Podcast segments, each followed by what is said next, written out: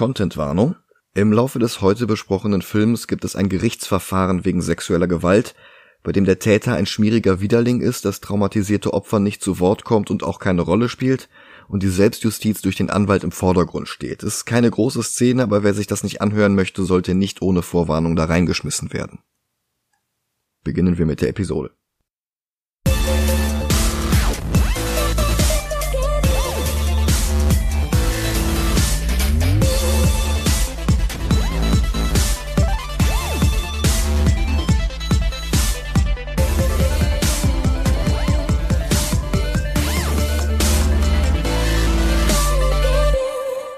Hallo und herzlich willkommen zu einer neuen Episode Movie Gelantes. Hallo. Mein Name ist Michael Heide. Mein Name ist Dennis Kautz. Und wir sind heute mal wieder bei Marvel. Oh ja. Nach Blade und den X-Men und Spider-Man haben wir es heute zu tun mit Daredevil. Ja. Ähm, Regisseur Mark Steven Johnson hat vorher nicht wirklich viel gemacht. Der hat die Drehbücher geschrieben zu den beiden Grumpy Old Men Filmen. Also hier das Ding mit äh, Walter Matthau und äh, Jack Lemmon. Ach so, ich dachte, du meinst mich. Wegen Grumpy und so. Ja, ist schon okay. Ich, ich äh, habe hier nur ein bisschen Pause gelassen, damit ich da das Grillenzirpen einsetzen kann. Ah, okay. Der hat ähm, ansonsten 1998 den Film Simon Birch gedreht. Das ist ein Drama und eine Romanverfilmung, bei der der Autor gesagt hat, ja, ist okay, aber bitte nennt den nicht so wie den Roman, das hat nicht mehr so viel damit zu tun. Dann kam noch das Drehbuch zu Jack Frost. Das ist dieser Film, wo Michael Keaton, ein Familienvater, spielt, der stirbt und dann als Schneemann zurückkommt. Ja, und dann durfte er auch schon Daredevil machen. Ja, nice. Ja, ne? Lustigerweise hatte der 99 sich für den Film beworben, da waren die Rechte bei, habe ich vergessen? Äh, daraufhin sind die Rechte dann nochmal dreimal durch verschiedene Produktionsfirmen getitscht, weil dann irgendwie doch keiner den Film machen wollte. Und als die Filmrechte dann nochmal bei Fox gelandet waren, hatte er nochmal pitchen müssen und hat halt die Zusage bekommen und durfte dann den Film drehen. Es gibt zwei Schnittfassungen von diesem Film, das ist noch ganz wichtig. Wir sehen uns heute die Kinofassung an. Es gibt einen Director's Cut, der ist besser, aber gerade weil er besser ist, möchte ich den nicht als erstes sehen, sondern mich quasi dann zum Director's Cut hin nochmal steigern können. Ich habe den Kinocut damals im Kino gesehen, 2003, und ich fand den okay. Der war nichts Weltbewegendes, der war auch kein Totalausfall, und ich bin etwas gespannt, wie der gealtert ist, weil außer dem Director's Cut habe ich den Film nicht mehr gesehen seitdem. Ich glaube, ich habe ihn irgendwann mal im Fernsehen nebenher laufen lassen, aber mich absolut nicht dafür interessiert, weil Daredevil nicht der Superheld ist, den ich äh, gucken möchte. Ja, was schade ist, weil es gibt so unfassbar gute Comics von Frank Miller, von Carl Kiesel, von Joe Kelly, von Brian Bendis, Mark Wade. Äh, fantastisch. Aktuell Chip Zdarsky. Richtig, richtig gut.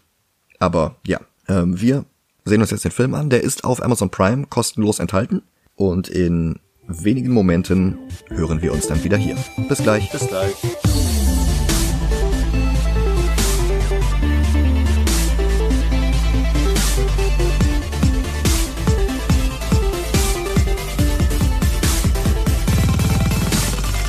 Und da sind wir wieder. Hallo. Interessanterweise ist der Film sowohl besser, als ich ihn in Erinnerung hatte, als auch schlechter, als ich ihn in Erinnerung hatte. Je nachdem, welche Szene es gerade war. Aber vielleicht der Reihe nach. Es beginnt mit dem Fox-Logo, es gibt das Marvel-Logo und dann ein sehr cleverer Vorspann, bei dem die Straßenschluchten New Yorks auf leuchtende Fenster reduziert werden, die dann in Blindenschrift die Namen der Hauptdarsteller anzeigen, bevor sie dann auch für nicht breikundige lesbar werden. Und wir haben New York bei Nacht. Eine CGI-Ratte krabbelt durch die Gosse, Hektische Bilder eines Kampfes zwischen Daredevil, Elektra und Bullseye werden zwischen einer langsamen Kamerafahrt eine Kirche hochgeschnitten. Kirchenfenster zeigen Maria, es ist also sehr wahrscheinlich eine katholische Kirche, und wir erreichen das Kreuz an der Spitze des Kirchturms und Daredevil hält sich dran fest. Und das ist fast eins zu eins das Cover von Joe Quesadas Daredevil Nummer 3 von 1998. Das war die Serie, die Quesada und Inka Jimmy Palmiotti zusammen mit Kevin Smith gemacht haben. Und das war der Startschuss für ihr Label Marvel Knights und die wohl wichtigste Station auf dem Weg zu Joe Quesadas Beförderung zum Marvel-Chefredakteur im Jahre 2000. Daredevil ist schwer verletzt und im Inneren der Kirche wird er von einem Priester gefunden. Das ist übrigens Father Everett, benannt nach Daredevil Co-Creator Bill Everett. Der hat ein paar Jahrzehnte zuvor Namor erfunden und dann hat ihn Stan Lee reaktiviert, um nach dem Erfolg von Fantastic Four, Spider-Man und Thor den nächsten Charakter ins Rennen zu schicken, ohne Kirby und Ditko noch mehr aufzubürden. Und Fun Fact, weil der Vertrieb nur eine bestimmte Anzahl an Serien pro Monat erlaubt hatte und weil Everett zu lange für Daredevil 1 gebraucht hat, musste sich Stan kurzfristig eine andere Serie aus dem Ärmel schütteln, damit der zugeteilte Slot nicht verfiel. Und er hat Jack Kirby aufgetragen, einfach ein paar von den bestehenden Helden zu einem Team zusammenzustellen, das Ganze kurz zu zeichnen. Er schreibt dann irgendwie Dialoge drüber und dann kann das Ganze rechtzeitig noch in der Druckerei landen. Und dieses notdürftig zusammengehämmerte Lückenfüllerheft, das war Avengers 1. nice. Aber zurück zur Handlung des Films. Father Everett, gespielt vom Iren Derek O'Connor aus Brazil und Lethal Weapon 2, nimmt Daredevil die Maske ab und erkennt in ihm Matthew Murdoch. Und der beginnt zu erzählen. Wenn man stirbt, läuft das ganze Leben noch einmal vor deinen Augen ab. Und das stimmt. Sogar bei einem Blinden. Und Flashbacks erzählen uns jetzt, wie es dazu kam. Der junge Matt, gespielt von Scott Terra, konnte noch sehen und er wurde von Bullies gepiesackt. Sein Vater Jack war Boxer, hatte Matt aber verboten, selbst zu kämpfen. Diese gefärbten Haare. Von dem Kind? Von dem, also von äh, Matt Murdock als Kind. Das sieht so fake aus. Ja. Das, Ja. das war, ich habe den Jungen gesehen und dachte mir, es ist nicht deren Ernst. Ja, Daredevil in den Comics ist halt einer der wenigen rothaarigen Superhelden. Neben, wen gibt's noch? Wally West, Guy Gardner. Das war ja nicht mal rot, das war so, hey, wir machen dir jetzt schwarze Haare und so ein paar rote Strähnen da rein. Also, Ja. sorry, aber also das sieht so Die Frisuren aus. in dem Film sind insgesamt ziemliche Kacke, ja. Aber gut, ähm, Matts Vater Jack war Boxer, hatte Matt aber verboten, selbst zu kämpfen. Und Jack wurde von den Zeitungen Jack the Devil Murdoch genannt und nicht wie in den Comics Battling Jack Murdoch. Und er hat die besten Zeiten hinter sich, ist ein trauriger Alkoholiker voller Selbstvorwürfe, der Besseres für seinen Sohn Matt will. You don't hit nothing but books. Jack wird gespielt von David Keith. Also beide Schauspieler, Vater und Sohn, kennt man nicht wirklich, die machen ihre Sache aber ganz gut. Und viel haben sie hier noch nicht zu tun. Die Szene ist hier nur dazu da, einzuführen, dass hinter Jacks Rücken spekuliert wird, er würde für den Gangster Fallon arbeitet. Und das streitet er ab. Er ist ja nicht verrückt. Bereits die nächste Szene beweist uns dann das Gegenteil. Matt ist auf dem Heimweg von der Schule und nimmt eine Abkürzung bei den Docks. Ich weiß nicht, wo die Schule liegt und wo er wohnt, aber das ist etwas bizarr, dass das eine Abkürzung ist. Wasserschule, die Schule liegt auf dem Wasser. Ja, genau. Das Schulschiff. Geil. Ja, und, und da bekommt er dann mit, dass sein Vater Schutzgeld für Fällen eintreibt. Und Matts Zeugnis, das ausschließlich aus Ace, also Einsen besteht, selbst in Sport, das Zeugnis fällt ins Wasser und Matt läuft traumatisiert davon, und zwar genau vor einem Gabelstapler. Der reißt rum, schlitzt einen Kanister mit radioaktivem Müll auf und die Suppe spritzt Matt genau in die Augen. Und noch ein Fun Fact. In den Comics hat Matt auf offener Straße einen älteren Herrn beiseite geschubst, der beinahe von einem Auto überfahren worden wäre und dadurch wurde er von der radioaktiven Plörre überschüttet. Die lief daraufhin in den nächsten Gully und in Teenage Mutant Ninja Turtles 1 hat dann derselbe Kanister vier kleine Schildkröten in die Turtles verwandelt. Als direkte Anspielung auf Daredevil, aber dazu mehr, wenn wir die Turtles-Filme gucken. Oh ja, ich freue mich. Matt wird nicht zu einer zwei Meter großen Schildkröte, sondern ist nach dem Unfall einfach nur blind. Wobei, er kommt im Krankenhaus zu sich und hört unfassbar laute Geräusche wie Bombeneinschläge. Äh, ist das in den Comics auch so, dass diese äh, Säure sie ihn verstärkt? Ähm, ja, ja, es ist halt keine Säure, es ist halt wie so ein radioaktiver Mumpitz. Ja, ja. Weil in den 60ern alle ihre Kräfte durch Radioaktivität bekommen hat, Ja, haben. Also der Hulk, Spider-Man, die, die Fantastic Four sind im Weltall irgendeiner Strahlung ausgesetzt gewesen. Und ja, das, das nimmt halt kein Ende. Okay. Und ja, der ist ein bisschen besser von den Reflexen her und von ähm, seiner Kraft her, wenn auch nicht so fast unverwundbar wie hier im Film.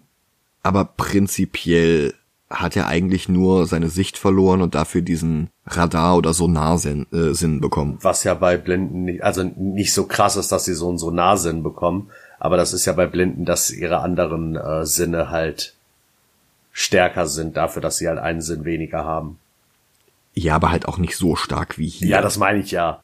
Weil diese Bombeneinschläge, die er hört, die wurden verursacht durch seinen stinknormalen Tropf. Weil er den einfach um ein Vielfaches lauter hört. Und damit nicht genug. Die Schallwellen vermitteln ihm auch noch einen sonarähnlichen Eindruck vom Zimmer. Und diese Sonarmomente sind extrem gut gemacht. Also klar, CGI 2003 war nicht die Welt, aber der Effekt, der ihn quasi durch Wände hindurchsehen lässt und ihn mit Schritten, Straßenverkehr, Telefonklingeln und Presslufthämmern überfordert, das ist beeindruckend. Und da haben die auch fast ein Jahr dran gesessen, diese Effekte hinzubekommen. Weißt du, was ein guter Name für den Superhit wäre? Batman. Der Rest der Szene läuft ab wie Clarks erwachende Kräfte in Man of Steel und völlig verschreckt kauert der Junge in einer Ecke. Als unbestimmte Zeit später sein Vater ins Zimmer kommt, hat er sich dann aber auch schon wieder gefangen und er umarmt und beruhigt seinen Vater und die beiden versprechen sich gegenseitig nie aufzugeben und keine Angst zu haben. Und es folgt eine nette kleine Montage, in der Matt Schulbücher in Blindenschrift studiert, während sein Vater gegen einen Boxsack trainiert. Und Matt lernt mit seiner Situation klarzukommen, im Straßenverkehr zu überleben und seinen Sonar zu verstehen. Er wirft ein Schulbuch nach dem quietschenden Boxsack seines Vaters und trifft. Und beginnt jetzt selbst zu trainieren. Und leider hört Ben Afflecks Erzählerstimme hier nicht auf, über die Szenen drüber zu labern wie die Kinofassung von Blade Runner. Alles, was der Film alleine durch seine Bildsprache rüberbringt, wird völlig kaputt gequatscht und tot erklärt. Meine verbliebenen Sinne wurden geschärft und ich hatte jetzt so nah und ich trainierte jetzt meinen Körper und dann habe ich eingeatmet und dann habe ich ausgeatmet und dann habe ich geblinzelt und dann habe ich nochmal eingeatmet.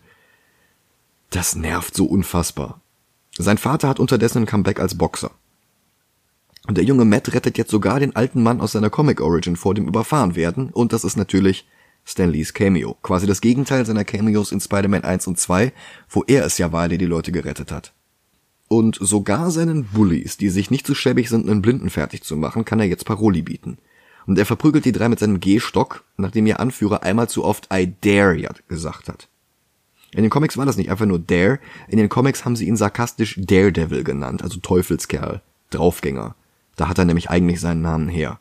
Und der Film versucht jetzt hier, das zu kombinieren mit dem Einfluss von seinem Vater und darum heißt der Vater hier auch Jack the Devil Murdoch und nicht Battling Jack Murdoch.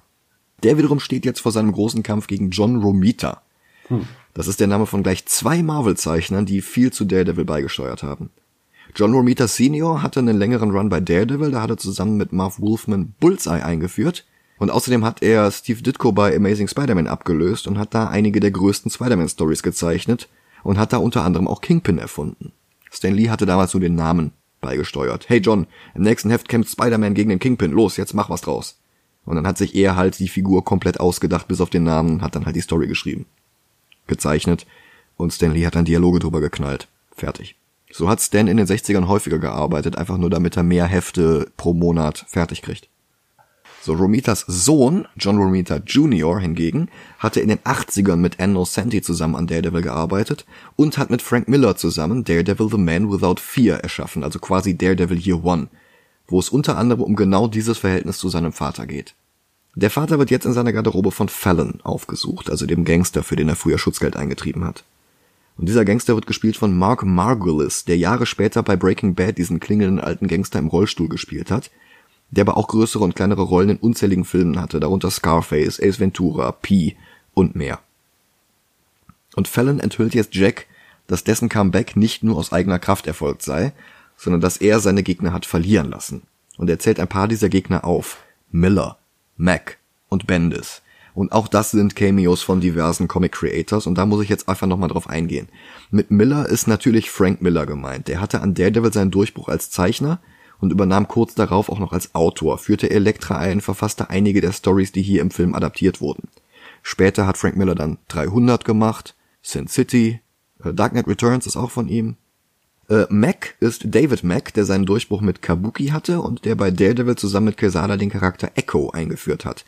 Die hat's bis ins Avengers-Line-Up geschafft. Echo war ein Love Interest für Daredevil nach dem Tod von Karen Page und sie war stumm statt blind und ansonsten ziemlich inspiriert von Elektra. Bendis ist Brian Michael Bendis. Der fing bei Marvel an mit Ultimate Spider-Man, war der aktuelle Autor bei Daredevil, als der Film rauskam und hat später Miles Morales erfunden, Marvel-Events wie Secret Invasion geschrieben, Avengers, X-Men, Fantastic Four alles geschrieben, äh, hat Jessica Jones erfunden, bis er dann vor zwei Jahren die Fronten gewechselt hat und bei DC jetzt der Autor beider Superman-Serien wurde, also zusätzlich zu Young Justice, Legion of Superheroes, Leviathan, Naomi und dann auch noch diverse Creator-Owned-Titel, einer davon zusammen mit David Mack. So, im Film hingegen sind Miller, Mack, Bendis und Romita allerdings allesamt nur Kämpfer, die Fallon in der Tasche hat. Und er glaubt auch Jack in der Tasche zu haben. Gegen Romita soll er verlieren, weil es sonst Matt an den Kragen geht.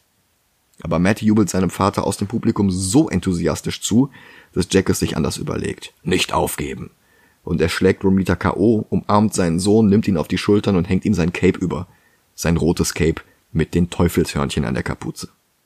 Vor dem Gebäude wartet Matt darauf, dass sein Vater aus der Umkleidekabine kommt. Und die Erzählstimme quasselt auch hier dazwischen und gibt uns ein, auf gewisse Weise warte ich dort noch immer. Hm, ja.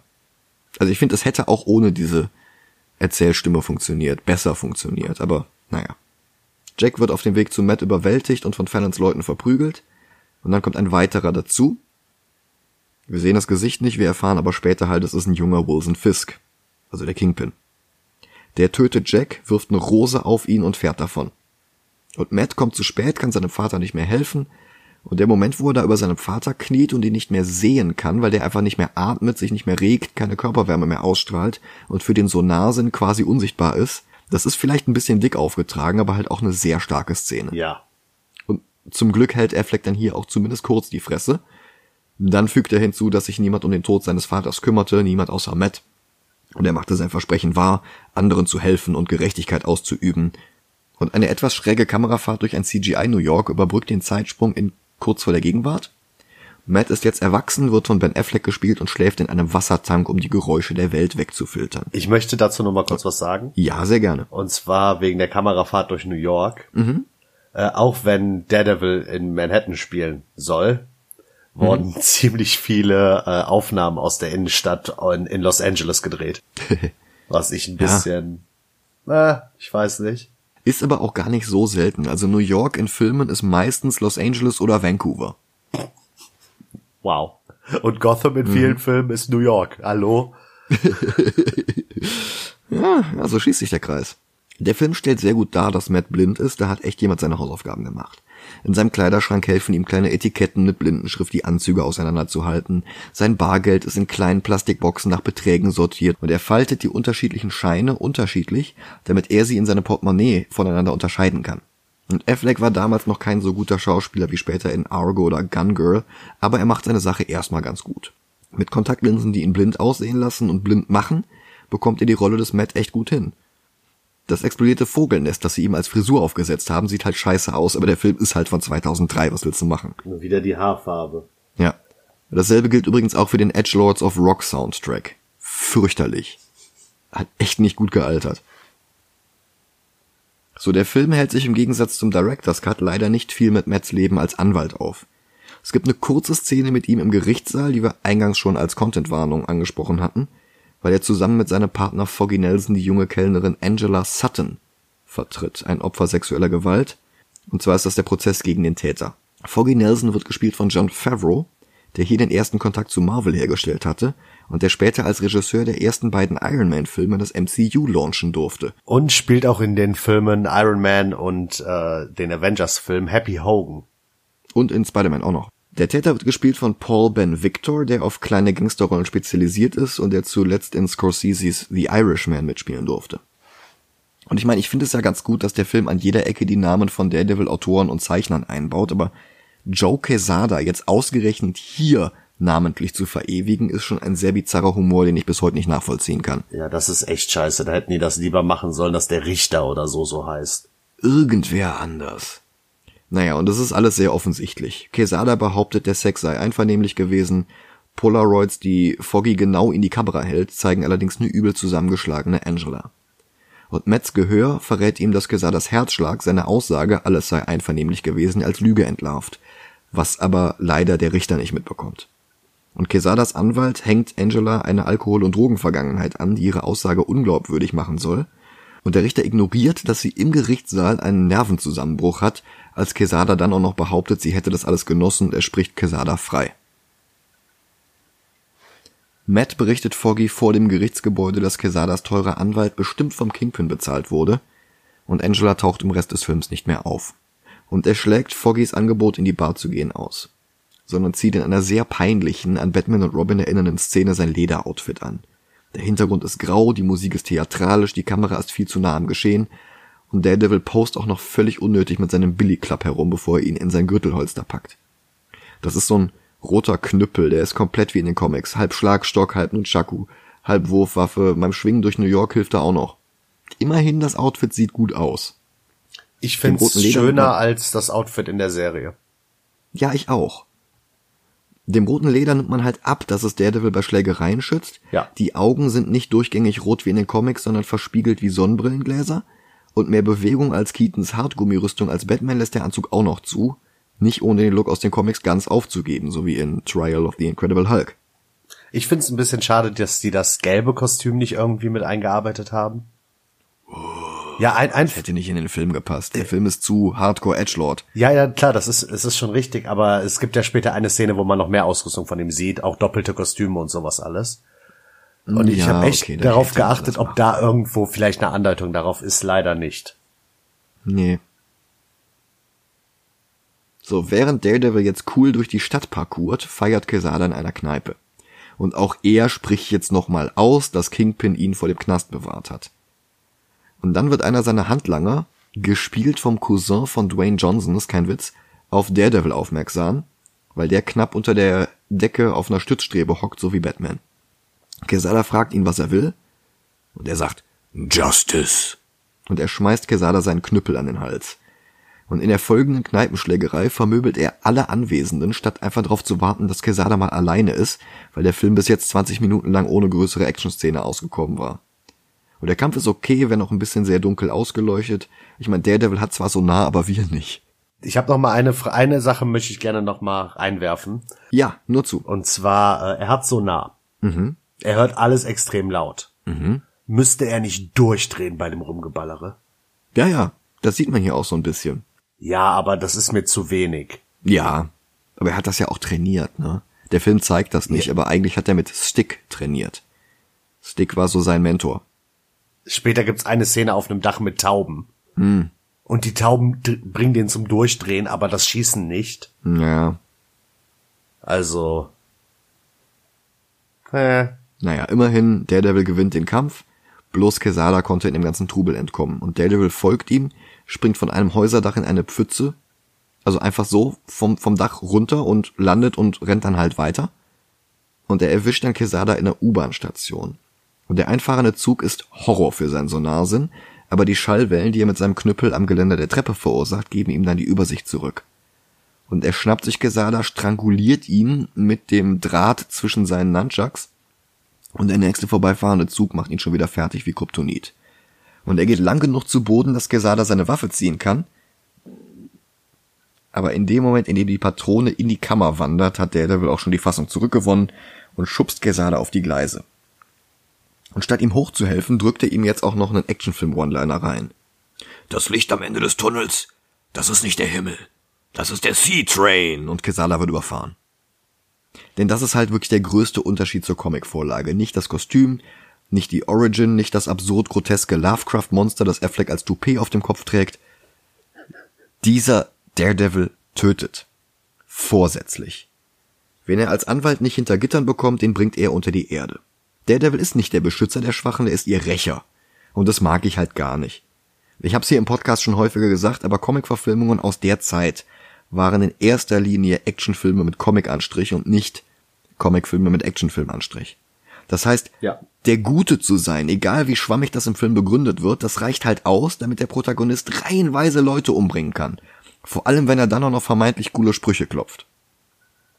Interessanterweise ist Daredevil in dieser Beziehung ein bisschen der Wendepunkt, wenn man von Anti-Helden wie Punisher, Ghost Rider, Venom oder Zack Snyder's Superman absieht. Denn Daredevil tötet jetzt, aber hat dann im Laufe des Films einen Sinneswandel. Aber ja, dazu kommen wir noch.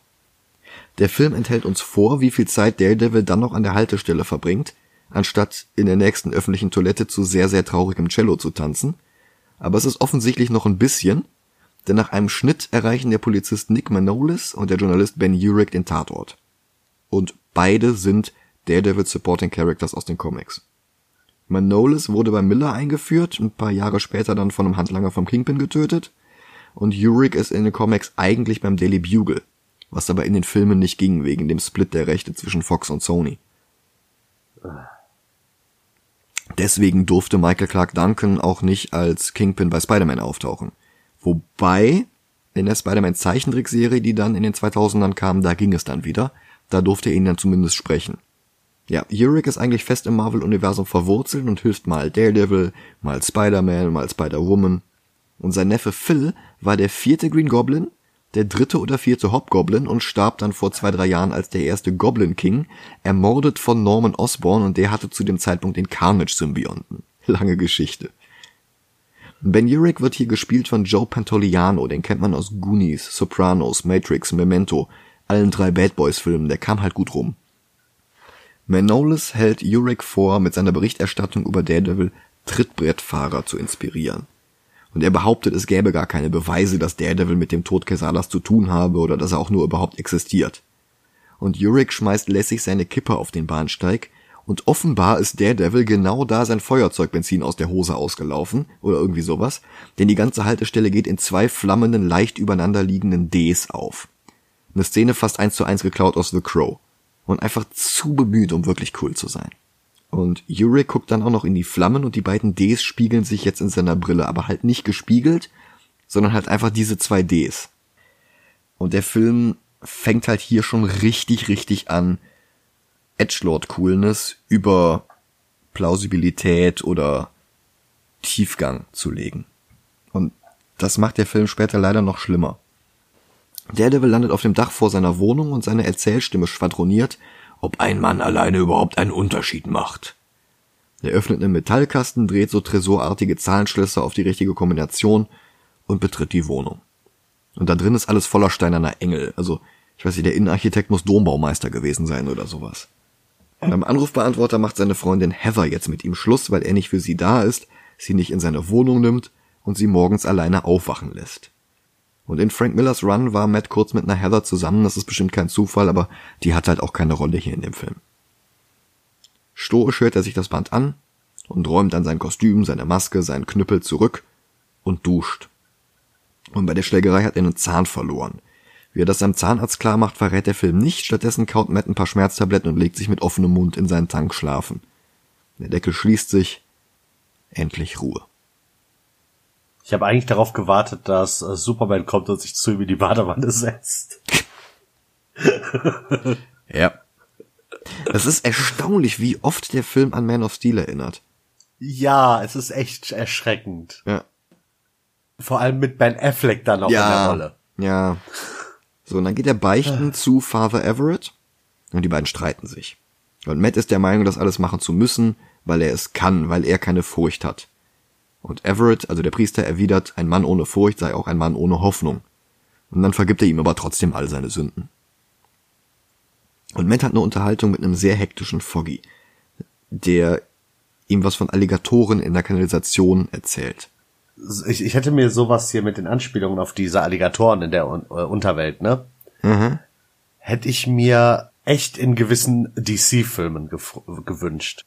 Ja, aber hier geht's doch auch mit Kurt Connors. Ja, gut, aber stell, stell dir einfach mal vor, die hätten in äh, Batman wie Superman zum Beispiel, mhm. wäre irgendwo äh, gesagt, ja, und äh, in den Nachrichten stand schon wieder, dass irgendein Killer Croc in der Unterwelt äh, in der Kanalisation rumwandeln soll. Ja, aber dann hättest du ja eine Verbindung zwischen Batman wie Superman und Suicide Squad gehabt. Ach ja, stimmt. Das geht doch nicht. Du kannst doch nicht im Voraus planen, was du für Filme drehst. Stimmt. Ah, scheiße. Gott sei Dank mache ich das nicht, sondern die intelligenten Leute bei DC. ja. Und Foggy versucht jetzt Matt davon zu überzeugen, dass es Daredevil wirklich gibt. Doch, doch, doch, bestimmt, da steht was in der Zeitung drüber. Und Matt tut halt die ganze Zeit so, als würde er das nicht glauben. Die Zeitung hat einen Artikel über Daredevil, komplett mit Skizze, basierend auf Zeugenaussagen. Hier baut der Film dann keine Anspielung an die Comics ein. Die Skizze hier, die eine dämonische geflügelte Gestalt darstellt, ist von Mark Baird, dem Storyboard Artist des Films. Der hat Storyboards gemacht für einige Comic-Verfilmungen, zum Beispiel Venom, Garfield, den wir auch noch irgendwann sehen müssen, zuletzt ein Film namens ähm, Alita Battle Angel, keine Ahnung, hast du vielleicht schon mal von gehört? Ich glaube, ich habe damals mal den Anime geguckt. Mhm, mhm. Matt und Foggy streiten sich in einem Café, wer ihr nächster Klient sein soll. Und Foggy ist halt null Foggy aus den Comics. Foggy will jetzt wen mit Geld haben, scheißegal, ob der schuldig ist oder nicht. Und Matt will aber jemanden mit Ehre haben, jemanden, der unschuldig ist, definitiv. Und Matt fragt nach dem Honig, aber Foggy ist jetzt sauer, weil Matt keine offensichtlichen Schmierlappenverbrecher vertreten will. Und Foggy drückt jetzt Matt Senf in die Hand, damit er den in den Tee spritzt. Und die Flasche hat eine andere Form. Senf riecht anders als Honig. Matt braucht gar keine geschärften Sinne, um zu wissen, wie der Hase läuft. Aber der Film verkauft das jetzt so als, oh mein Gott, ist der clever, der hat das gemerkt. Matt ist jetzt sogar noch abgelenkt vom, weiß ich nicht, Parfum oder so einer Frau, die den Laden noch gar nicht betreten hat. Und Foggy versucht ihm einzureden, dass die völlig hässlich ist, mit Pilz im Gesicht und sowas. Aber es ist halt der erste Auftritt von Jennifer Garner als Elektra. Und hier entgleist der Film dann leider völlig. Also Elektra Nachios im Comic Griechen, hier auch, und man sieht es der Schauspielerin nicht an, das ist eine Kreation von Frank Miller. Und die war eigentlich schon zu Studienzeiten mit Matt und Foggy befreundet. Und hat dann irgendwann das Land verlassen und kam dann Jahrzehnte später wieder zurück als Killerin und fand seine wahre Identität raus und musste halt sterben. Weil es aber das Marvel-Universum ist, kam sie ein paar Mal zurück, unter anderem von Miller selbst zurückgebracht. Und zuletzt war sie in Savage Avengers in einem Team mit Wolverine, Venom, Punisher, Brother Voodoo und Conan dem Barbar. Lange Geschichte. Wow. Mhm. Matt vertauscht die Teetassen und macht dann Elektra an. Und er spielt ihr den hilflosen Blinden vor, der keine Manieren hat, wird von ihr zurechtgewiesen, bis sie seinen Gehstock und seine Brille sieht und ihm dann den Honig gibt. Genau in dem Moment, in dem sich Foggy am Senf verschluckt. Und Elektra fragt, ob das jetzt ein Freund von ihm sei, und er sagt, den habe ich noch nie gesehen. Weil er blind ist. Matt nennt seinen Namen und Elektra nennt nicht ihren. Und sie geht. Also sie war keine drei Minuten im Café. Sie hat sich hingesetzt, hat zwei Seiten in der Zeitschrift durchgeblättert und ist dann wieder gegangen. Und Matt verfolgt sie auf einen Spielplatz und die Chemie zwischen den beiden ist fürchterlich. Also nicht, dass da keine Chemie wäre. Ben und Jennifer haben sich hier kennengelernt und danach waren sie zehn Jahre lang verheiratet, haben drei Kinder zusammen. Im Gegenteil, die beiden haben zu viel Chemie. Die Szene ist klebriger als der Honig eben. Und auf dem Papier kommt auch keiner von beiden wirklich gut weg. Ich meine, Elektra beschwert sich völlig zu Recht, dass Matt sie stalkt. Er greift ihren Arm, sie greift ihn an, er blockt ihre Schläge, grinst widerlich. Und die beiden ziehen ihre Jacken aus und sie kämpfen einmal über den ganzen Spielplatz. Ich hasse diese Szene, ne? Ja. Boah, hat ja. mich das aggressiv gemacht. Wa- Was für einen Sinn hat diese Szene? Ja, ich meine, er schlägt sie fast mit seinem Stock, die beiden toben dann über Wippen, sie kickt seinen Stock weg und die beiden kungfuchteln weiter in der Gegend herum. Das meine ich nicht mal. Als ob nicht irgendeiner von den Kindern oder von den Erwachsenen, die da sind, gemerkt hat, dass er blind ist. Und keiner redet darüber, boah, ey, ich habe einen Blinden gesehen, der konnte voll gut kämpfen. Ja. Aber von frühester Kindheit an, direkt nach dem Unfall, hat Matt schon nicht wirklich drauf geachtet, dass keiner mitbekommt, was er kann. Ja, gut. Also das fängt an mit den Bullies in der Straße, die er da mit seinem Stock vermöbelt. So, er will unbedingt Elektras Namen wissen und ihr macht das Sparring mittlerweile sogar Spaß. Ich meine, was ist denn das bitte für eine Lektion? Also, Pickup-Artists sind da fast schon harmlos. Und Elektra besiegt ihn, grinst, stellt sich als Elektra Nachios vor. Und dafür haben sie vier Tage Dreharbeiten gebraucht für diese Spielplatzszene von Anfang bis Ende. Wow. Als nächstes hat der Film dann die wohl beste und zugleich albernste Charaktereinführung überhaupt zu NERD, der Band von Pharrell Williams, post Kingpin nämlich jetzt in seinem eigenen Büro zum Fenster raus. I am an outlaw, pumpt der Soundtrack unsubtil aus dem Film heraus und Kingpin zieht erstmal an seiner Zigarre. Kingpin wurde gespielt vom viel zu früh von uns gegangenen Michael Clark Duncan Oh ja. der uns auch noch in Sin City und in Green Lantern wieder begegnen wird. Und den haben sie gecastet, nachdem diverse weiße Wrestler beim Casting nicht überzeugt haben. Und ich weiß leider nicht, wer diese Wrestler waren, weil das hätte ich mir gerne vorgestellt. Oh Gott.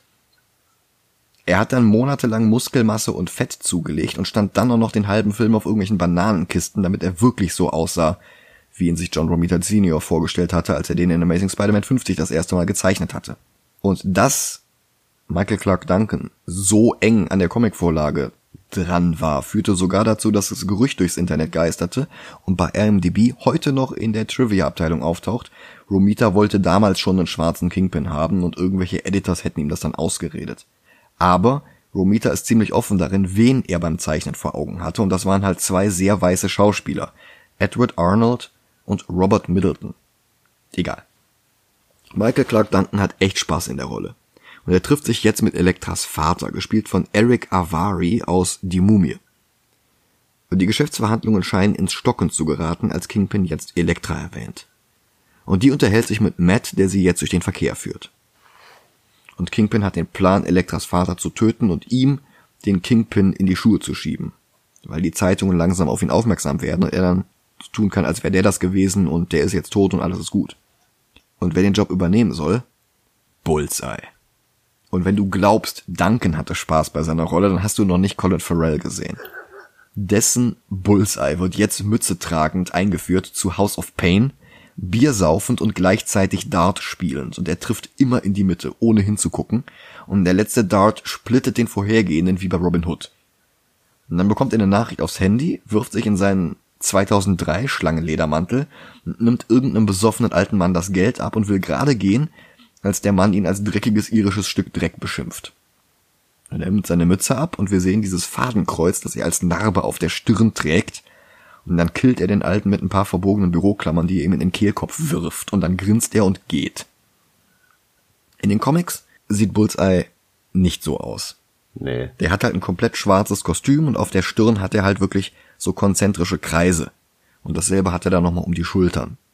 Und nachdem dieser Film rauskam, haben sie es für eine gute Idee gehalten, das Outfit von Bullseye an das Outfit von Bullseye im Film anzupassen. Und die Story Daredevil The Target wurde dann geschrieben von Kevin Smith. Angekündigt als Dreiteiler hat er das erste Heft abgeliefert und Teil 2 ist bis heute noch nicht erschienen. Oh. Und Schnitt, Bullseye wird jetzt im Flugzeug von einer redseligen alten Frau genervt. Und er öffnet eine Tüte Erdnüsse und flippt eine über Bande gegen den Sitz vor ihm in den Rachen der Frau. Und während sie erstickt, kommt eine Stewardess und glaubt, die Alte schläft nur und fragt Bullseye, ob er noch was braucht und er sagt nur, mehr Erdnüsse.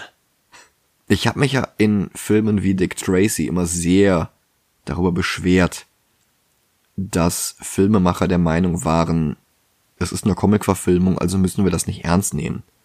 Aber Colin Farrell hat so einen Spaß in dieser Rolle, dass es irgendwie schon wieder ansteckend ist und ich finde den unterhaltsam. Ich fand die Er Szene ist gut. nicht gut.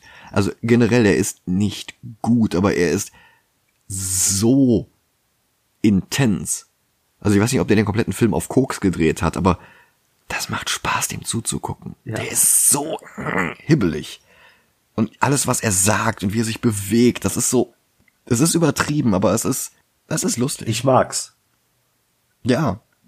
Und gerade in diesem Edgelord-Film ist das halt so genau das Ventil, damit es nicht zu ernst wird. Ja. Schnitt. Nacht in einer dunklen Gasse. Ein paar Verbrecher tun verbrecherische Dinge. Und dann taucht der Schattenumriss von Batman auf. Und einer der verbrechenden Verbrecher versucht, in ein Haus zu fliehen, aber Daredevil springt durch ein Fenster rein und verprügelt den Typen. Und der sagt, Hell's Kitchen gehört jetzt dem Kingpin.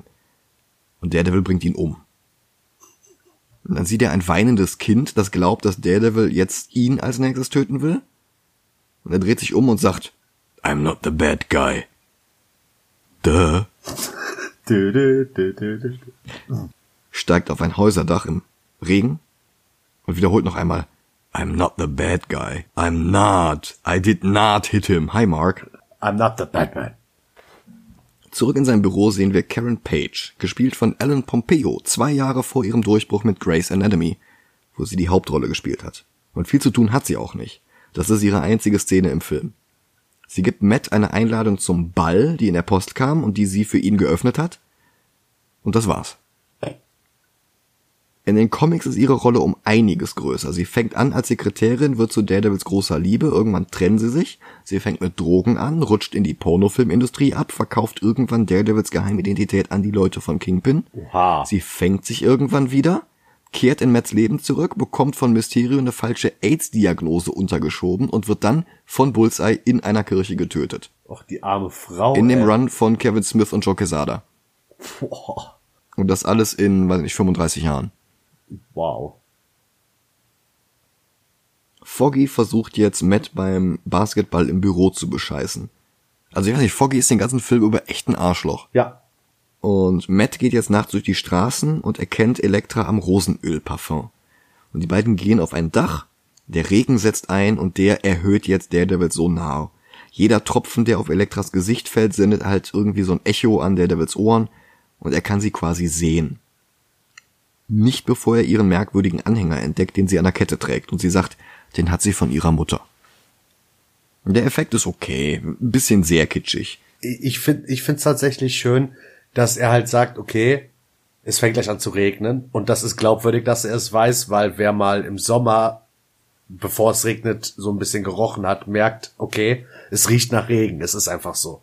Und wenn er wirklich Ja, diese Luftdruck ändert sich, ja, ja. genau, und wenn er wirklich diese geschärften Sinne hat, also es ist schon glaubwürdig und dass er sich, Mhm. dass er dann sagt, okay, wenn ich ja quasi höre, wenn etwas auf irgendetwas aufprallt, ob es jetzt äh, Sound ist oder sonst was, dann kann ich sie mal richtig sehen. Ich finde die Szene gut. Ja, aber es ist halt echt kitschig. Und Matt, der jetzt sagt, Oh my god, you are so beautiful. Ja, ich finde, das lässt die Szene ganz kippen. Ja, das hätte nicht sein müssen. Und die beiden knutschen im Regen. Matt hört, wie ein paar Verbrecher einander verprügeln und dabei vom Kingpin sprechen. Sie bittet ihn noch bei ihr zu bleiben und er geht mit ihr nach Hause und die beiden knutschen weiter und sie betastet seine Narben wie in Lethal Weapon. Er küsst nicht näher identifizierbare Körperteile in extremer Nahaufnahme. Eigentlich sollte der Film ein R-Rating bekommen, noch brutaler sein und auch noch mehr nackte Haut zeigen, also vermutlich die von Garner hier in dieser Szene, weil sonst wüsste ich nicht wo.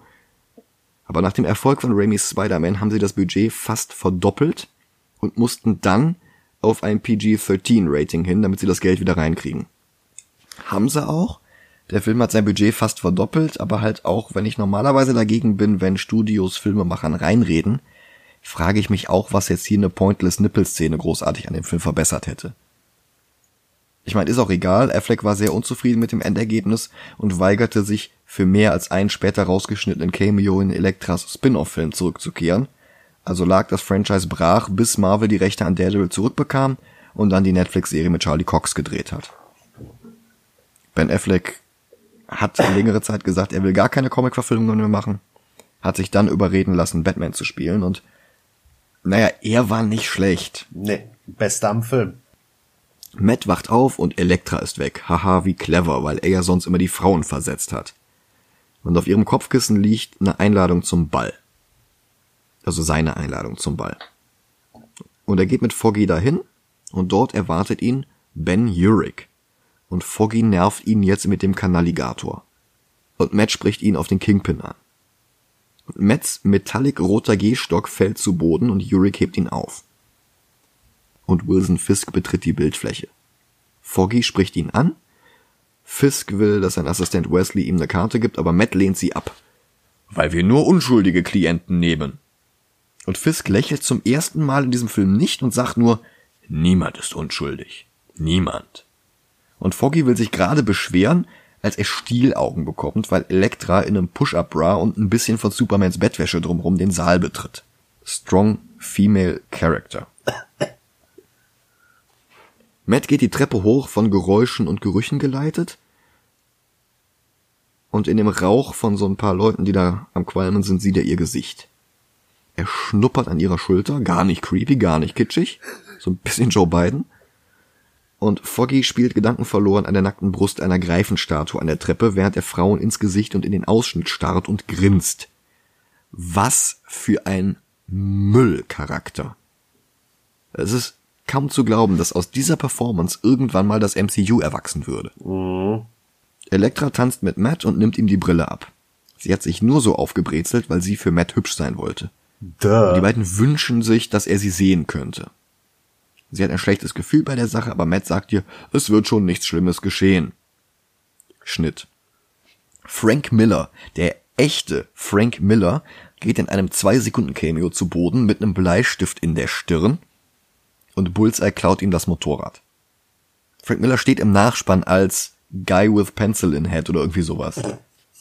Elektras Vater ist auch auf dem Ball und Kingpin schleicht sich von hinten an ihn ran und droht Nick Nachios jetzt nochmal damit, dass seiner Tochter ja was zustoßen könnte. Und dann drückt er ihm eine Have you ever danced with the devil in the pale moonlight Rose ins Jackett damit jeder weiß, dass Kingpin den Vater von Matt Murdock umgebracht hat, weil der Film noch nicht genug von Batman abgeguckt hat. Und dann geht er grinsend. Und Nachios Senior verlässt daraufhin erbost den Raum und Elektra läuft ihm aufgeregt hinterher. Die beiden steigen dann in die Nachios Limousine ein und Matt, der sie bis dorthin begleitet hat, stutzt. Er hat offenbar irgendwas bemerkt. Vielleicht ja Bullseye, der manisch grinsend mit Frank Millers Motorrad durch den New Yorker Abendverkehr düst und dabei Stunts hinlegt wie auf dem Sitz stehen während der Fahrt. Der greift an seinen Gürtel, der ein paar Shuriken in der Schnalle versteckt hat, und wirft sie auf Fahrer und Bodyguard vorne in der Nachios-Limousine, die ihm gerade entgegenkommt. Der Wagen knallt sofort in den parkenden Laster von der New York Post. Bullseye betrachtet stolz sein Werk und dann geht Daredevil dazwischen. Wenn du Milliardär bist Ja, und du willst dir eine Limousine kaufen, würdest du dir eine kugelsichere Limousine holen? eine kugelsichere, aber keine Shuriken-sichere. Denn wann wirst du schon mal jemals mit Shuriken beworfen? Ja, aber bist du dir nicht si- Meinst du wirklich, dass Panzerglas Shurikens nicht aufhält? Natürlich hält das Shurikens ab. Also ganz ehrlich, vor allem wenn ich dann noch äh, für den Kingpin oder mit dem Kingpin zusammenarbeite. Also sorry, aber nee. Ja, aber wer kann denn auch damit rechnen, dass der Kingpin jetzt einen Attentäter auf ihn ansetzt? Vor allem, wenn ich vorhabe auszusteigen. Also nicht aus dem Auto, sondern aus den Geschäften. Ja. Ah, Filme, ey. Bullseye betrachtet stolz sein Werk und dann geht Daredevil dazwischen. Und Bullseye hält kurz inne und dann wirft er einen weiteren Wurfstern. Ich, sorry, dass ich nochmal die Szene aufgreife. Ja, natürlich. Aber ich verstehe nicht, warum er jetzt die beiden Fahrer, also die Bodyguards und Fahrer töten musste. Hätte es nicht auch gereicht, wenn er die Shurikens wirft, sie prallen an den Glasscheiben ab und sie bauen trotzdem den Unfall? Hätte das die Szene irgendwie unglaubwürdiger gemacht? Aber ich glaube, es ist Hardcore, wenn die sofort Ach. sterben. Durch die Ja, Scheibe stimmt. hindurch. Du hast recht. Also er wirft einen weiteren Wurfstern auf Matt und der sieht ihn mit seinem Sonar kommen und weicht aus. Und das macht Bullseye wütend. I missed. I never miss. Und er wendet das Motorrad und hetzt mit einem Wheelie auf Daredevil zu. Und der läuft der Maschine entgegen, macht einen Schritt auf den Scheinwerfer, kickt mit dem anderen Fuß Bullseye vom Sitz, macht einen Salto rückwärts und kommt mit einer Dreipunktlandung zum Stehen. Leider ein bisschen sehr gummiartig computeranimiert, aber hä, 2003 halt.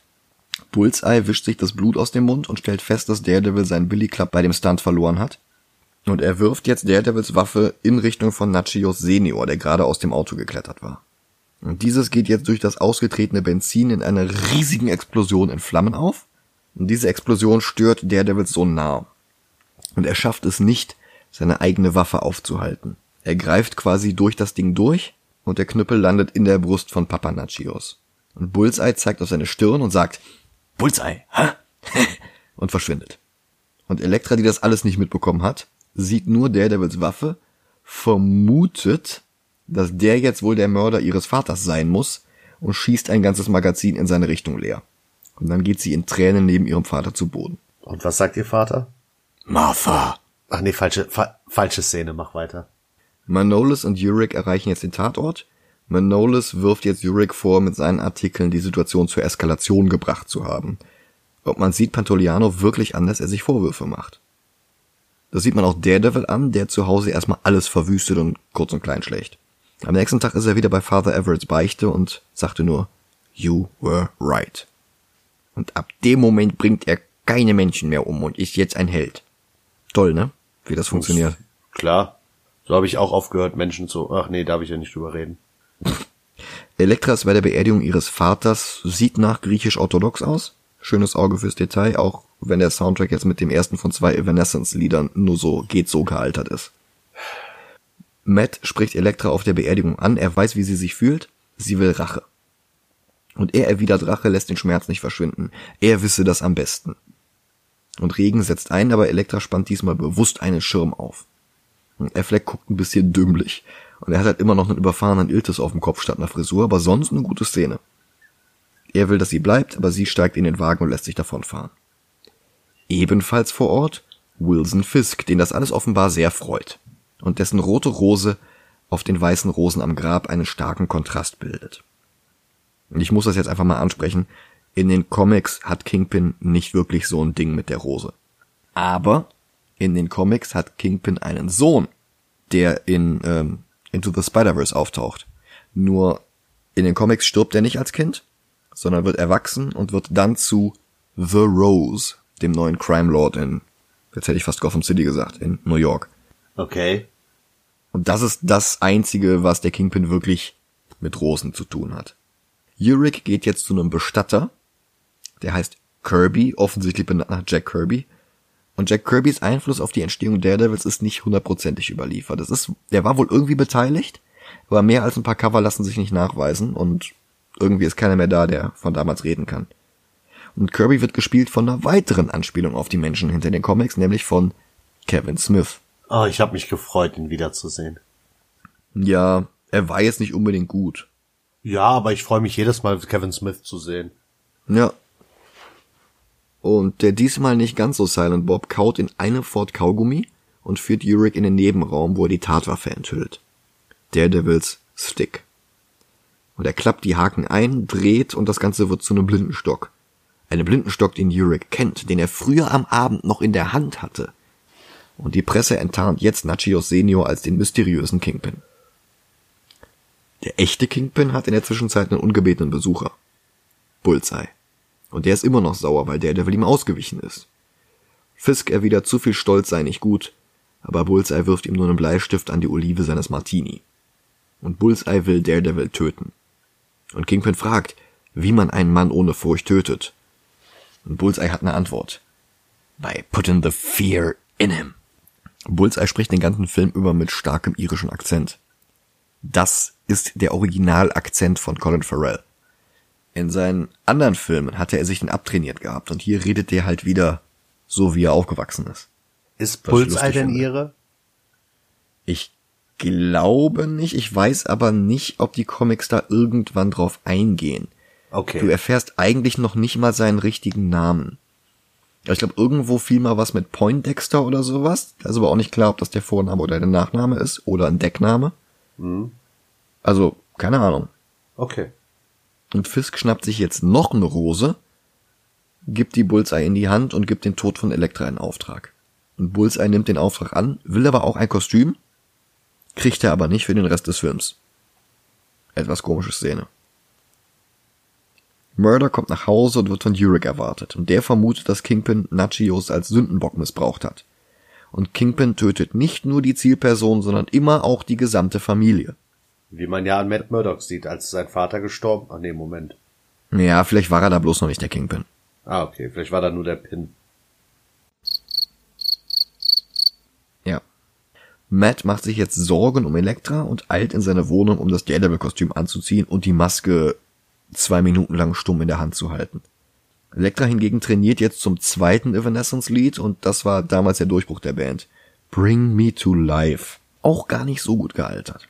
Aber ich meine, das ist ein Soundtrack mit Nickelback, also ugh. Mit der schönen Textzeile uh, I can't believe I couldn't see. Mhm. Daredevil steigt auf ein random Häuserdach und da wartet schon Bullseye, aber macht nichts. Das ist übrigens das Batman Returns Prinzip, wo alle einander irgendwie random auf Häuserdächern erwarten. Und jetzt kommt die Stelle, die du eben angesprochen hast. Tauben lenken Daredevil ab und er wird angegriffen von Elektra, die zwei Sei schwingt. Ähm, ich möchte direkt was sagen. Ja. Wo ist das Kopftuch? Hm. Ich möchte dieses rote Kopftuch haben. Hm. Oder schwarz oder was auch immer. Sie trägt das ganze rote Kostüm aus den Comics nicht. Ja. Sie trägt hier ein knappes schwarzes Kostüm, das ein bisschen an das von Ultimate Elektra erinnert. Ist Elektra der erste Charakter, dessen Filmoutfit von den Ultimate Comics stammt? Kann doch eigentlich nicht sein, oder? Nee, ich glaube nicht. Aber wer wäre das dann? Äh, wer den Diskurs in Spider-Man 1 ver verpasst hat, hier die Kurzfassung, solange ich reden kann, ohne Luft zu holen. 2000 startete Marvel Comics das Label Ultimate Comics im Glauben, dass 40 Jahre angesammelte Continuity neue LeserInnen davon abhalten könnten, ins Marvel-Universum einzusteigen, bekamen zunächst Spider-Man und die X-Men, später aber auch andere Charaktere einen Neustart und erzählten alte Stories zeitgemäß nach. Also Peter war nicht mehr Fotograf für den Daily Bugle, sondern Achtung Karlauer Webdesigner. Nach wenigen Jahren hatten diese neuen Serien aber auch nur wieder genauso viel Continuity angesammelt wie das klassische Marvel-Universum, also haben sie sich erst ausgetobt, diverse Charaktere sterben lassen und durch andere Ersätze, hier führte Bendis zum Beispiel Miles Morales ein, noch ein bisschen später haben sie das Ultimate-Universum da ganz zerstört. Okay. Gott sei Dank bist du nicht Eminem. ja. Elektra hält Daredevil immer noch für den Mörder. Und sie besiegt Daredevil und rammt ihm ein Sai in die Schulter. Und er sinkt zu Boden und sie demaskiert ihn, erkennt Matt wieder und kann es nicht glauben. Er sagt noch einmal, dass er sie nur beschützen wollte. Und Bullseyes Lachen ertönt aus der Ferne. Und in dem Moment sagt Daredevil, Save Martha. Nein, in dem Moment sagt Daredevil, ich will dich nicht noch einmal verlieren. Ja, ist sie Martha. Meint er die Beerdigung mit verlieren? Oder hatte der Film in einem früheren Drehbuch entworfen, mal dass sie sich tatsächlich in der Jugend schon kannten und er sie dann verloren hat? Huh. Weil wie der Film Elektra einführt, ist super clumsy. Ja. Sie haben im Endeffekt einen One-Night-Stand, dann hält sie ihn für ungefähr fünf Minuten lang für den Mörder ihres Vaters und in der nächsten Szene taucht Bullseye auf. Stimmt. Und sie sagt, sie wird ihn finden und stellt sich Bullseye zum Kampf. Der begrüßt sie mit Hey Orphan, let's play. Fängt den von ihr geworfenen Sai aus der Luft, wirft ihn zurück und trifft ihre Hand. Und sie zieht das Ding langsam aus der Wunde, als Bullseye auf dem Dach nebenan landet und sie verwundet ihn im Gesicht, aber er ist ihr haushoch überlegen. Der Kampf selber ist kurz und unaufregend. Dem Film fällt ein, dass Daredevil auch noch da ist und er rappelt sich langsam auf, gerade rechtzeitig, um Frank Millers Zeilen aus dem Originalcomic zu hören. You're good, baby, I'll give you that. But me, I'm magic. Und Bullseye zaubert eine Karte aus seinem Ärmel und wirft sie nach Elektra, trifft ihre Kehle und dann greift er sie am Hals. Now for my next trick. Und er rammt Elektra ihre eigene Waffe in den Körper, wie im Comic, und wirft sie vom Dach. Ein Polizeihubschrauber verlangt, dass Bullseye sich ergibt und der wirft jetzt eine Rose auf Elektra, post mit seinem Mantel und ist dann einfach weg. Teleportiert, keine Ahnung. Und Elektra stirbt wie in der Vorlage in Daredevils Armen und wie ihr Herz zu schlagen aufhört, sieht in Daredevils Sonarsicht ziemlich gut aus. Polizei stürmt das Dach, findet nur noch Elektras Leiche vor. Und Matt schleppt sich zur Kirche, wir sind wieder am Anfang des Films und die Rückblende ist vorbei. Und Father Everett nutzt jetzt seine eigene Stola, um Matts Wunden abzubinden, als plötzlich ein Shuriken neben ihm in den Altar knallt. Bullseye ist da. Der erste Wurfstern war eine Warnung, Everett soll aus dem Weg gehen. Und Matt schlägt vor, der Priester soll doch durch die Hintertür raus, er bekäme das schon hin. Bullseye wirft so eine Kollekteschale gegen Daredevils Hals und der geht gleich wieder zu Boden. Schnitt und zwei Gummi-CGI-Figuren klettern die Orgelpfeifen hoch. Und die beiden würgen sich oben angekommen erstmal gegenseitig und ein Fledermausschwarm kommt aus der Orgel geflogen. Noch mehr Gummi-CGI, ein bisschen Gekicke, ein paar Pfeifen gehen zu Boden und Matt wird durch den Krach aus der Fassung gebracht. Das sieht Bullseye und er haut nochmal extra gegen eine Pfeife. Manolis und seine Leute kommen an der Kirche an und Manolis sagt halt, hey hier, Scharfschützen. Auf wen? Auf beide ist mir egal. Bullseye wirft alle Shuriken, die er noch im Gürtel hat, nach Daredevil und der blockt sie mit seinem Stick. Und Bullseye zerschlägt das nächste Kirchenfenster, sammelt die Scherben aus der Luft und wirft sie. Und Daredevil weicht auch diesen Scheiben aus, hat ein bisschen was von Green Goblins fliegenden Kreissägen aus Spider-Man 1. Das ist so lächerlich, diese Szene mit dem Glas, ne? Ja. Das sieht aus wie in so einer, so einer Superheldenfilm-Verarsche. So ein bisschen. Dass er diese ganzen Hände voll hat mit diesen Stapeln äh, an Glasscheiben Mhm. und die dann so. Also ich weiß nicht. Ja. Ja. Aber dann entdeckt Bullseye auch eine bessere Waffe, die Kirchenglocken. Und er zieht am Seil und die Bronze ertönt und Daredevil geht wieder zu Boden. Und Bullseye schnappt sich den nächsten Kerzenständer und haut ihn gegen die Orgel und dann zieht er Daredevil einen vor den Latz. Und er sagt, Fisk hatte recht, du stirbst nicht so einfach. Und das gibt Matt dann endlich die Erleuchtung. Fisk?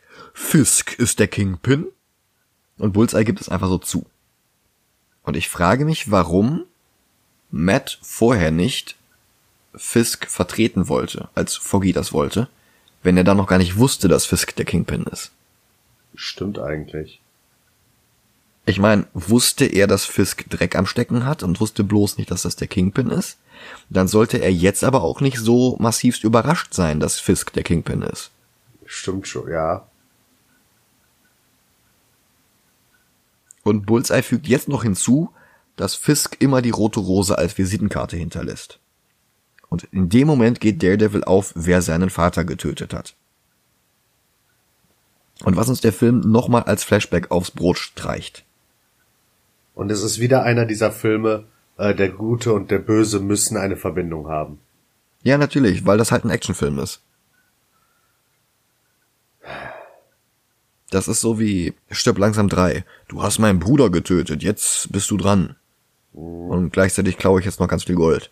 Und gerade als Bullseye Daredevil töten will, kriegt der seinen zweiten Wind. Damit nicht genug. Er bekommt mit, dass einer von Manolis Scharfschützen die beiden im Visier hat. Der Schütze drückt ab und Daredevil zieht Bullseye zu sich und die Kugel durchschießt ihm beide Handflächen. Weil er Elektra eben das Sai durch die Hand geworfen hat, bekommt er jetzt dasselbe in beide Hände. Weißt du, woran ich immer die ganze Zeit denken musste bei der Szene? Woran? Wo kämpfen sie? Ja, ja, klar. Klar, klar. Also sie kämpfen in der Kirche und Bullseye schreit halt auf, streckt seine Hände von sich, halt wirklich wie am Kreuz, und die Wunden sehen aus wie Stigmata. Und er fleht um Gnade, aber Daredevil schmeißt die durch das Fenster und er landet auf Uriks Auto. Und Daredevil sieht sich das von oben an und kommentiert, Bullseye. Und das ist halt nur peinlich. Und vor allen Dingen, woher weiß denn Daredevil, dass Bullseye den Sturz jetzt hier überlebt? Weil wenn Bullseye jetzt hier sterben würde, wäre das mit diesem ganzen Schwur und Sinneswandel schon wieder Geschichte, bevor es angefangen hat. Ja. Das ist Zufall, dass Bullseye das jetzt hier überlebt. Und er überlebt das auch in keinem guten Zustand. Aber dazu später mehr. So, Fisks Atlatus Wesley berichtet jetzt, dass Bullseye versagt hat und Fisk erwidert, er solle die Bodyguards nach Hause schicken. Denn statt sich die Konfrontation mit Kingpin für die Fortsetzung aufzuheben, muss der Showdown mit dem Mörder seines Vaters natürlich unbedingt noch mit in diesen Film. Regisseur Mark Steven Johnson hatte sich eigentlich gedacht, Born Again von Frank Miller als Grundlage für ein Sequel zu nehmen, aber wie gesagt, Affleck wollte dann einfach nicht mehr. Und Fisk wartet auf Daredevil im Unterhemd. Und die beiden stehen sich gegenüber und Daredevil, der gerade eben noch im Sterben lag, tritt Kingpin gegenüber, der dank Kameratricks und selten sichtbaren Füßen halt einfach zwei Köpfe größer aussieht als er. Und Kingpin bereut es auch, dass Daredevil nicht in Topform ist. Das wäre ein spannenderer Kampf gewesen. Tatsächlich hat er Daredevil dann auch ruckzuck besiegt und nimmt ihm die Maske ab und er erkennt den blinden Anwalt. Wie gesagt, in den Comics hat Karen Page seine Identität verkauft für einen Schuss. Und hier nimmt er ihm einfach die Maske ab. Aber Karen Page hat in dem Film ja eh nichts zu sagen, also wäre das auch kein großer Reveal gewesen in der Fortsetzung. Naja, keine Ahnung. Kam ja eh nicht. Und Murdoch fragt jetzt, warum Fisk die einzigen beiden Menschen getötet hat, die er je geliebt hat. Und da habe ich mich gefragt, ob Kingpin weiß, dass Matt jetzt seinen Vater und Elektra meint. Weiß Fisk, dass Matt der Sohn von Jack ist? Hat ihn das je gekümmert? Oder denkt er jetzt, Matt sei unsterblich in Elektra und in Elektras Vater verliebt gewesen? Und der Film gibt Matt jetzt einen Flashback zu Elektras Gesicht im Regen und zu ihrem Schwur, dass sie ihn finden würde. Und das gibt ihm dann die Kraft, die er braucht. Und gerade als Kingpin zum Todesstoß ausholen will, zerstört Matt eine random Wasserleitung in der Wand und setzt das ganze Büro in einem Regen aus.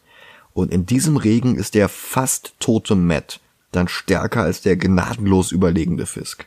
Einfach nur, weil er ihn jetzt besser sehen kann.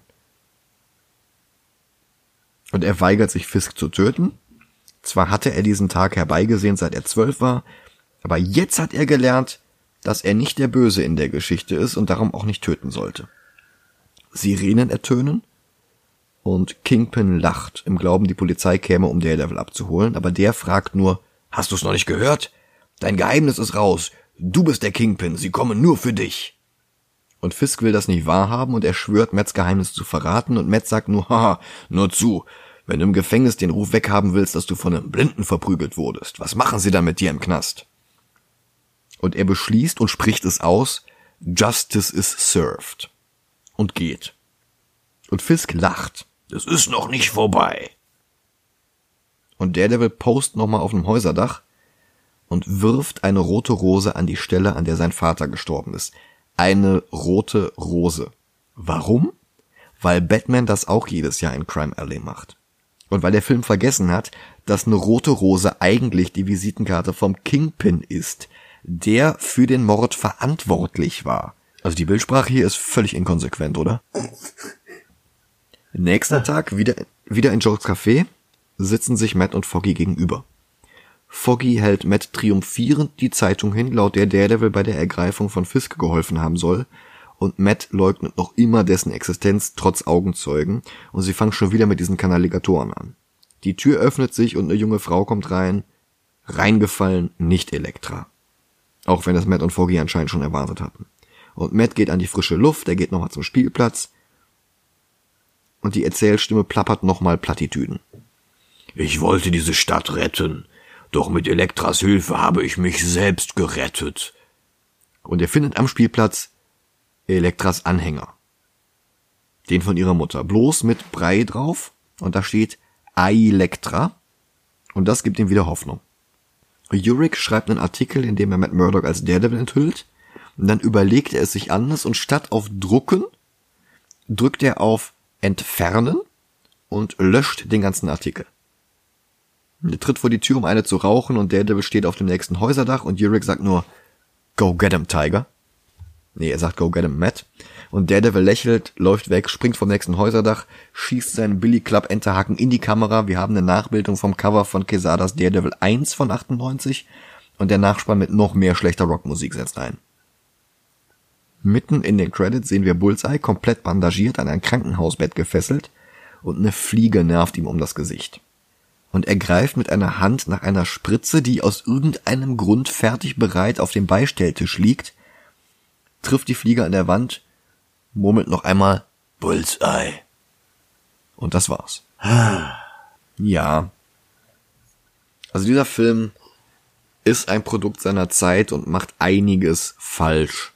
Ich finde den Director's Cut besser, aber völlig scheiße ist der jetzt hier auch nicht der hat einige wirklich dumme Ideen und dieses Yps-Gimmick, das Ben Affleck die ganze Zeit auf dem Kopf trägt, sieht halt echt scheiße aus. Ja. Aber was der Film richtig macht, macht er halt echt gut. Also der komplette Anfang mit seinem Vater, mit dem Unfall, wie er dann im Krankenhaus aufwacht, das fand ich echt stark. Das ist so ein bisschen wie in Man of Steel, der fängt auch stark an und kackt dann halt plötzlich weg. Mhm. Bei Man of Steel ist es, wenn Sword dazukommt. Und bei Daredevil ist es halt, wenn Elektra dazukommt. Und die Frage ist, wo ranken wir denn jetzt? Also, ich gehe noch mal daran, wie wir das gemacht haben bei äh, Alita Battle Angel. Ich mhm. guck mal unten und guck Superheldenfilm. Der erste auf der Liste, mit dem ich, mit dem ich ihn vergleichen möchte, ist äh, Batman Returns. Ja, und danach kommt halt als wirklicher Superheldenfilm, da zähle ich jetzt äh, die Maske und Bloodshot nicht dazu, äh, wäre Batman 89 und ich würde ihn irgendwo dazwischen einrenken. Ja, ja, definitiv. Ich glaube, die Maske ist gar nicht so schlecht als Vergleich, oder? Ja. Der hat auch ein bisschen dodgy CGI zwischendurch. Er wirkt gleichzeitig überdrehter und edgier. Mhm.